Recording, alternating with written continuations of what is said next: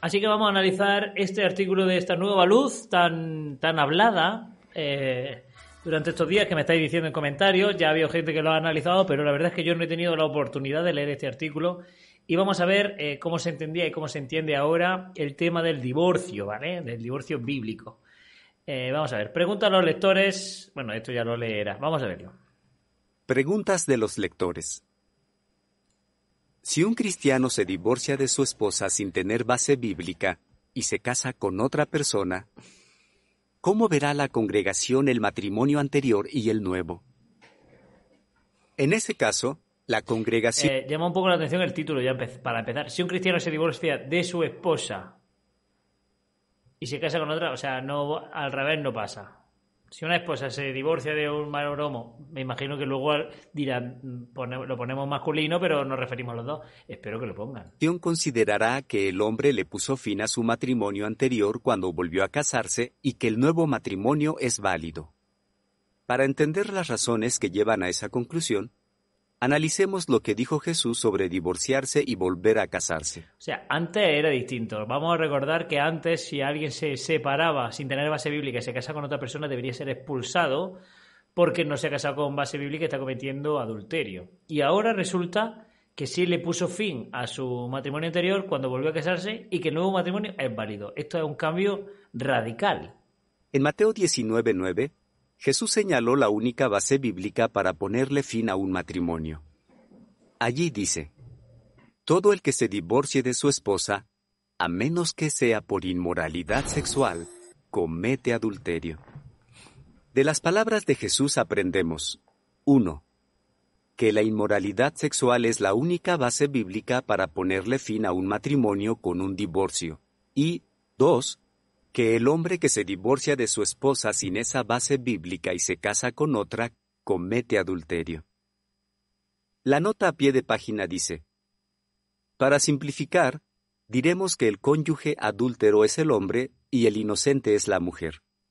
Sin embargo, en Marcos 10, 11 y 12, Jesús dejó claro que lo que él dijo sobre este asunto es aplicable a hombres y mujeres por igual. Fin de la nota.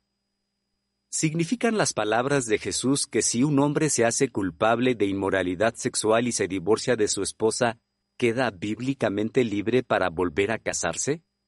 No necesariamente. Cuando un cónyuge comete adulterio, el inocente decide si perdona o rechaza al culpable. Si lo rechaza y se consigue un divorcio legal, ambos quedan libres para volver a casarse una vez que se finaliza el proceso de divorcio. Por otro lado, la parte inocente quizá tenga un sincero deseo de conservar su matrimonio y exprese que está dispuesta a perdonar a su esposo. Pero, ¿qué hay si el esposo adúltero rechaza el perdón de su esposa y obtiene unilateralmente un...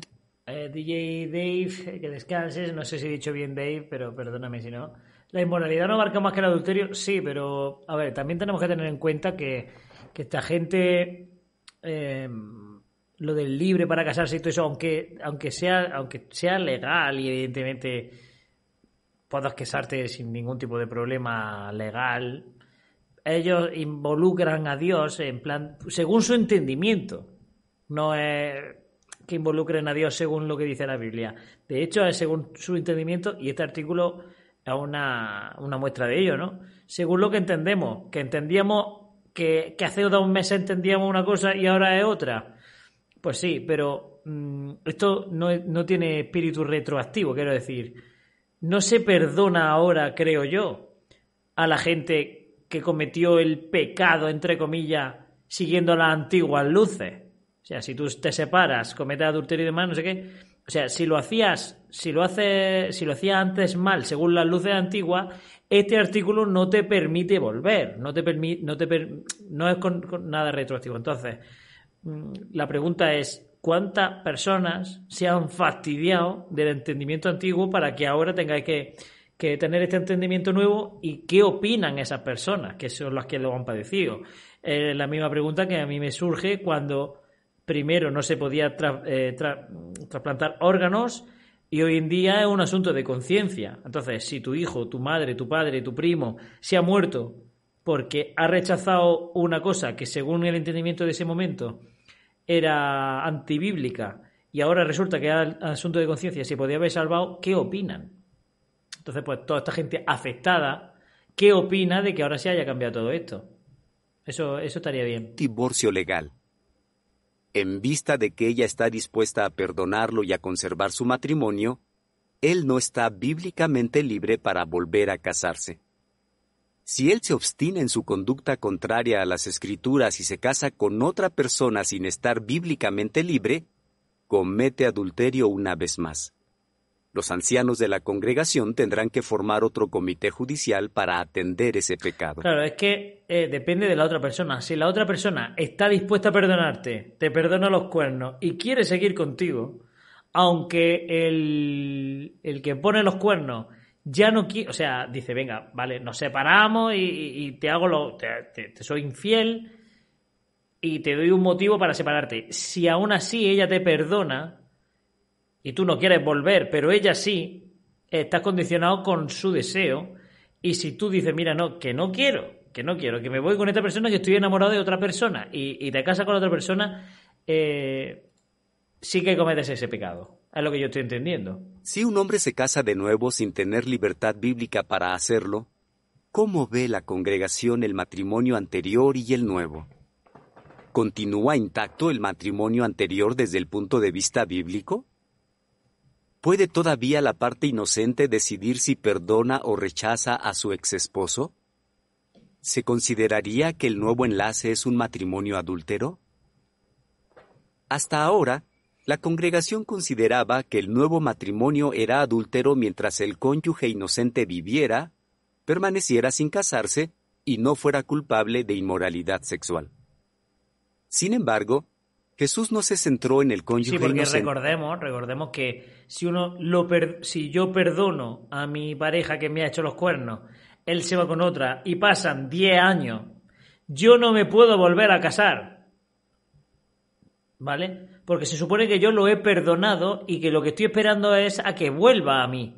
Entonces, tengo que esperar... Eh, eh, mm, si sigo enamorado y se lo confieso al anciano, otra cosa es que diga, mira, ya a esta altura yo no te lo perdono. No sé si un cambio de opinión te lo haría libre a él y a ti.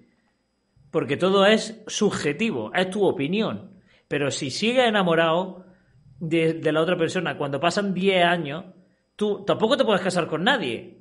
Porque, eh, porque sería también ilegal, ¿no? Cuando habló de divorciarse y volver a casarse. Más bien explicó que el hombre que consigue un divorcio sin base bíblica y se casa con otra persona, comete adulterio. En ese caso, divorciarse y volver a casarse, que Jesús mostró que equivalía a cometer adulterio, pone fin al matrimonio anterior. Cuando alguien pone fin a su matrimonio divorciándose y casándose con otra persona... Vamos, lo que dice la ley de toda la vida, que es, si te divorcia, que, simplemente con divorciarte ya pone, pone fin al matrimonio anterior, no hace falta que te vuelvas a casar. Eh, pero bueno, por lo menos ya se están acercando un poco a, a, lo que es la actualidad y la legalidad, ¿no? Que es, ahora ya si aceptan que divorciarse y volver a casarse pone final al matrimonio anterior. Antes no se entendía así. Antes tenías que convencer efectivamente a tu pareja para que dijera, por favor, que no quiero casarme contigo, de, eh, libéranos a los dos. El cónyuge inocente ya no tiene la opción de perdonarlo o rechazarlo. De modo que el inocente ya no carga con la responsabilidad de tomar esa decisión. Además, la manera como la congregación verá el nuevo matrimonio no dependerá de que el cónyuge inocente posteriormente muera, vuelva a casarse o sea culpable de inmoralidad sexual.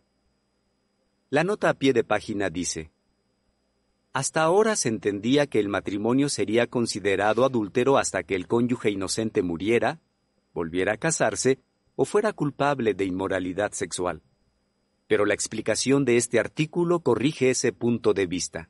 O sea, lo que, se han, lo que se han estado mm, aguantando sin poder casarse porque siguen enamorados de su pareja y demás. O sea, todas las miles de parejas que habrán sido afectadas por esto, eh, ni un perdón, ni un sentimos la confusión, ni nada.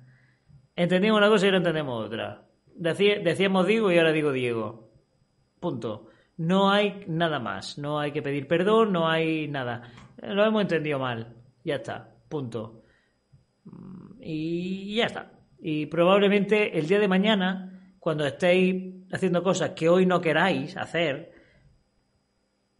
y estáis luchando contra vuestros instintos por hacer, y no hagáis porque se supone que el entendimiento actual, eh, a lo mejor mañana lo corregimos, pero tampoco vamos a pedir perdón. O sea que, pero no lo hagas, no lo hagas. Aunque sea lógico hacerlo, no lo hagas. En el ejemplo que mencionamos al principio, el esposo cometió adulterio y eso acabó en divorcio. Pero, ¿y si el esposo se divorciara y se volviera a casar sin haber cometido adulterio? ¿O qué hay si el esposo no hubiera caído en la inmoralidad sexual antes del divorcio, sino después, y se hubiera vuelto a casar aunque su esposa hubiera estado dispuesta a perdonarlo?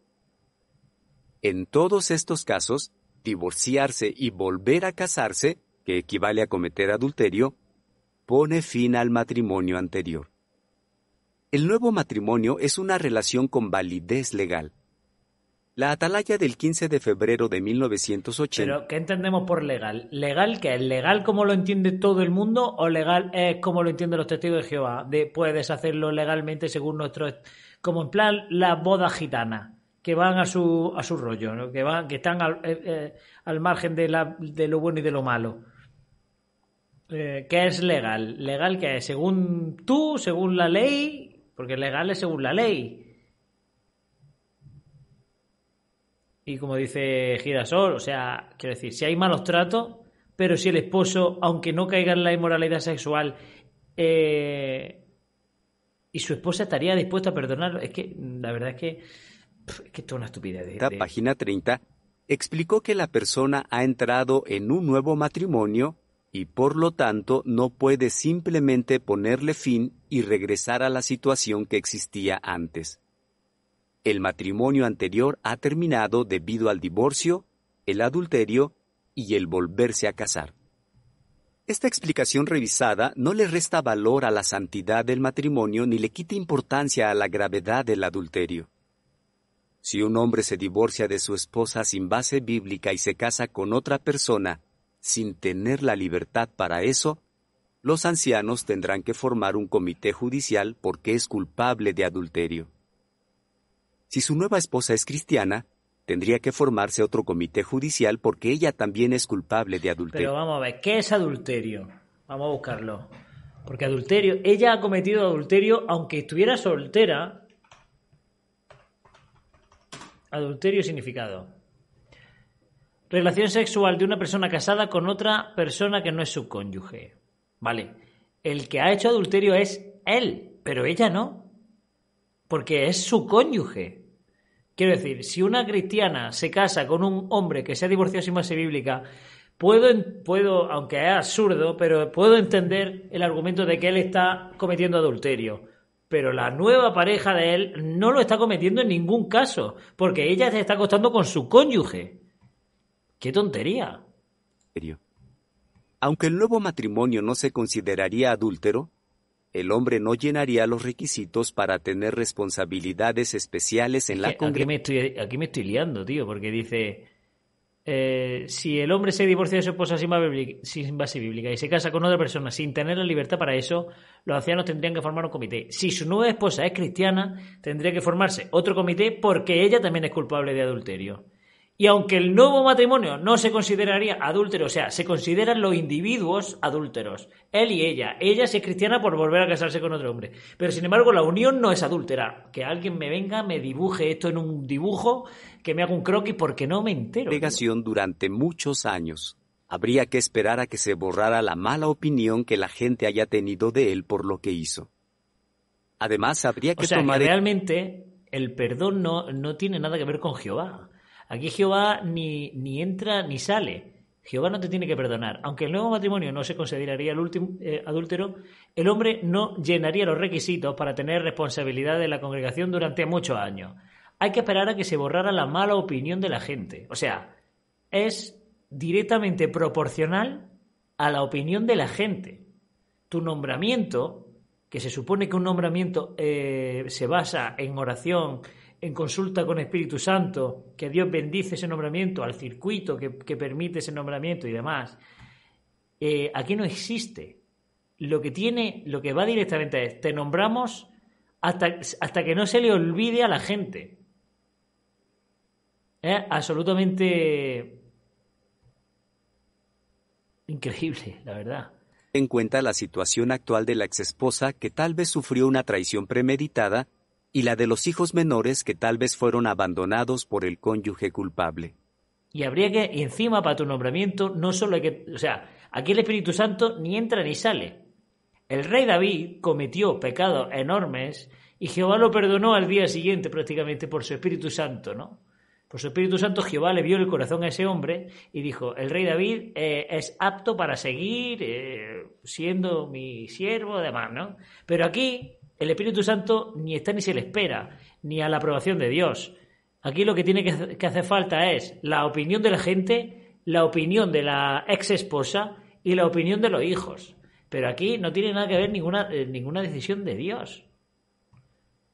Tomando en cuenta las graves consecuencias de divorciarse y volver a casarse sin base bíblica, los cristianos hacemos bien en imitar a Jehová considerando el matrimonio como algo santo. Fin del artículo. Gracias, lo hemos, podido lo hemos podido ver. Eh, me quedan muchas muchas lagunas con este artículo, la verdad, porque ha cambiado que efectivamente ya eh, tu matrimonio no es adúltero si te casas sin base bíblica. No, si se casa el... Esto, esto es un, una guacheada, tío. O sea, son cosas que, que a lo mejor esto es carne de cambiarlo dentro de 15, 20 años. Cuando cambie la situación. Lo que yo no me esperaba es que los nombramientos eh, pasan directamente por la, por la opinión de la congregación. Bueno, ha sido un buen artículo para analizar, la verdad.